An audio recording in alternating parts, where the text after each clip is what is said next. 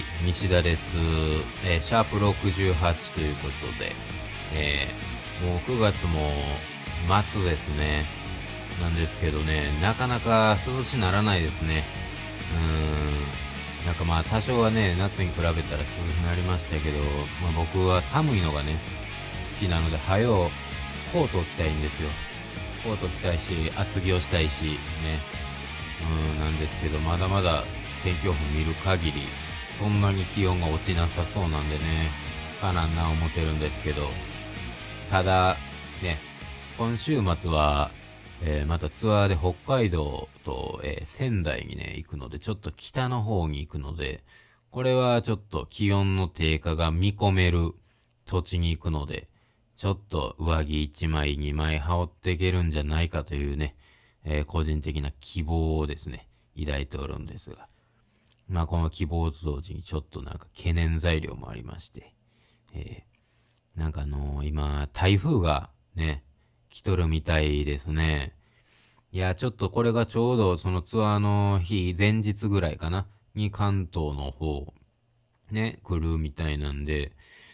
それがちょっとだからもしかしてね、あのーその、北海道以外のところからね、ちょっと、バジラのライブ見に行ったろかいう方がね、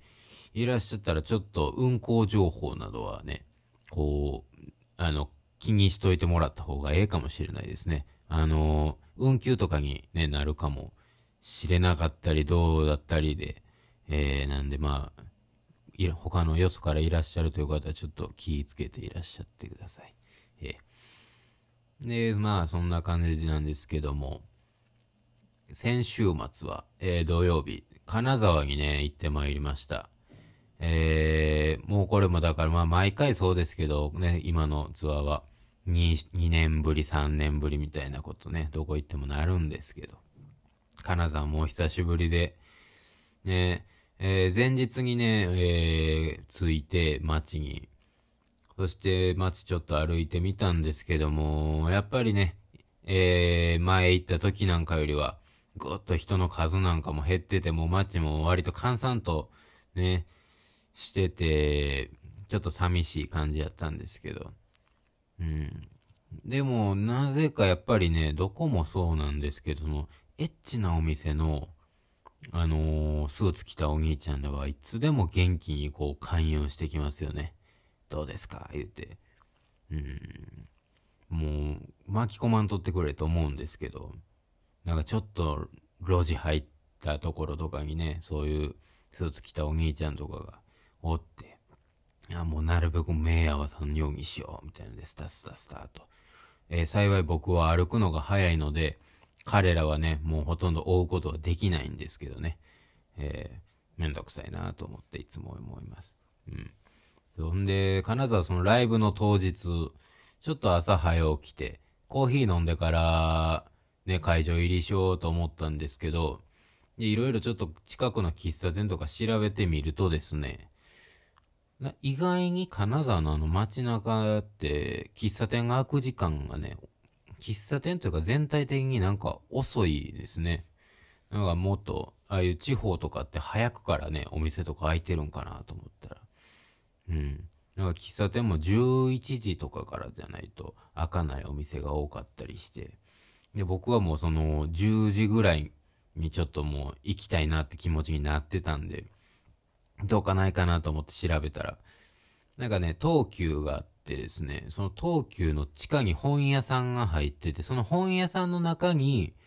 えー喫茶店があって、そこが10時からやってるよって書いてあったんで、もうそこに行ったんですけども。そしたらね、なんかコロナの影響でかわからないですけど、営業時間が10時半からになってて変わってて、で、パッと時計見たら、まあ着いたのが10時25分ぐらいやったんで、もうあと5分ぐらいやったんですけどね、あ、ちょっと微妙に時間あるなと思って、それで本屋さんをくるっと回ってなんか本ないかなと思って見てたんですけど、そしたらあの、表紙をね、こうパーパーパーと、あの、文庫本の表紙並べてあるところがあって、なんかあるかなと思って見てたら、あの、鈴木大雪って人の本が何冊か並べてあったんですけど、この、鈴木大雪ってね、いう方はですね、えー、この方、えー、この石川の出身、金沢出身のね、仏教学者の方なんですけども、うん。で、僕以前、金沢に、えっ、ー、と、旅行に行ったことがあるんですけど、その時にですね、鈴木大雪館っていうところに、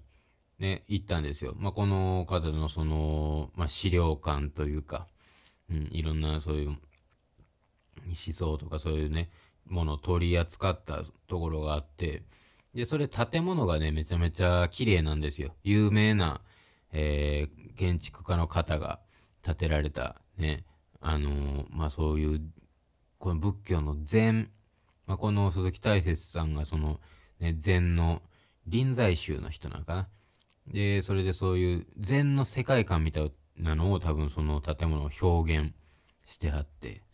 うん。で、それちょっと見に行ったっていうのがあって、でも僕、その本はね、その読んだことがなくてですね、この鈴木大拙さんの、まあそんなに仏教とかにそのめちゃめちゃ興味があるわけでもなかったし、うん。なのでね、これちょっといい機会やなと思ってその本買って、えっ、ー、と、禅とは何かっていうね、本を買うたんですけども。はい。で、それを会計してる間に10時半になったので、その本読みながら、そこの喫茶店でコーヒー飲んで、で、なんやしてるから、えー、会場入りしてね。っていう感じなんですけども。あの、まだちょっと本はね、全然、まだ、最後までは読めてないんですけども、でもやっぱこういう、仏教って面白いなぁと思って、その、ちゃんとうっすらしかその学校で勉強するぐらいの知識しかなかったので、うん。なんかまだ、ね、この年になっても、まだまだ新しい見識がね、開けそうな予感のある、そんな金沢になりましたね。えー、もちろんライブもね、やっぱ楽しかったですし、あの、金沢もね、この8ホールね、まあ僕ビリヤードとかね、時々するんで、8ボールなんかにかかっていたり、かかっていなかったり、で、あとステージもね、木なんでね、なんかこう、床がね、床が木なんですよ。なんか床の木はやっぱりいいなとか思いながら、えー、エイトホールさんも、毎回まあ金沢大体ここでやらせていただくんですけど、また、えー、近いうちにですね、お世話になりたいなと思う限りです。遊びに来てくれたね、皆さんありがとうございました。はい。で、翌日、26日は関西ラバーズですね。えー、これも毎年ね、お世話になってます。ね、大阪城の野外音楽堂でね、毎年この時期になると、えー、出させていただいてるんですけども。まあ今回ステージ、まあ大体30分ぐらいか。で、ちょっと短めやったんですけども、逆にこう短いからこそ一曲一曲にね、エネルギーをもうバンバンバンと。特に今なんか、ツアーなんかは結構長尺でね、やらせていただくので、まあ、この長い時間の中でこう、ダイナミクスとかいうかね、こう強弱があって揺れ動く感じ。またそれとはだから対照的に、この短期決戦じゃないけど、パパパッと瞬発で行く。またこういう楽しさもあるなーっていうので、はい、やらせていただいてて。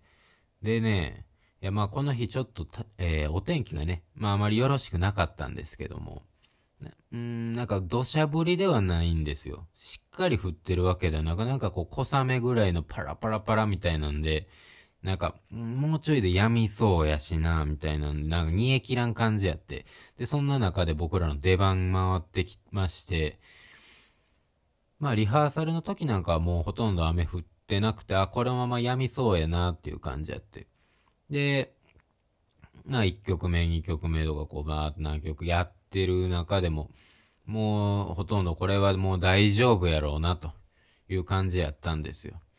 ね。ほんで僕らの曲でそのエターナルサンシャインっていうね、曲がありましてね。えー、サンシャイン、太陽の光ですよ。ね、まあちょっとこうミドルテンポスローナンバーみたいな曲なんで、ね、ちょっとこうグッとくる感じなんですけども。ちょうどそのね、ドラムが叩き始めて、ボーカルがアルペジオを弾き始めたところで、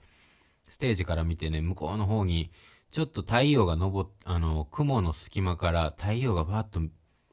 光が覗いてくのが見えたんですよね。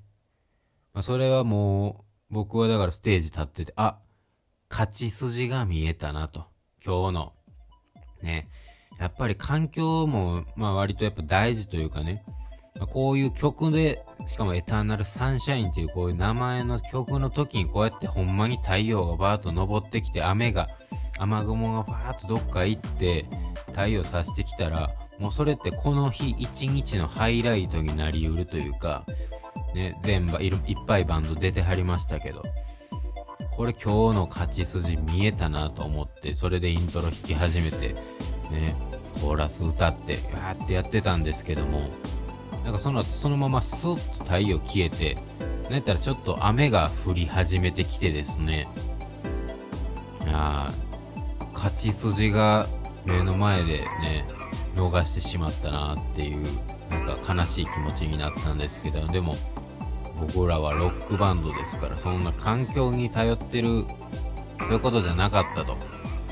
あの、まあ、そういうのも大事かもしれんけど、今自分らで鳴らす音を持ってお客さんたちをね、こう見てはる、くれてはる人らをね、こう気持ちよくささないかんなという脳みそに切り替えて僕は、ここからガシッとまたね、えー、腰からね、音鳴らしてたんですけども、うん。いや、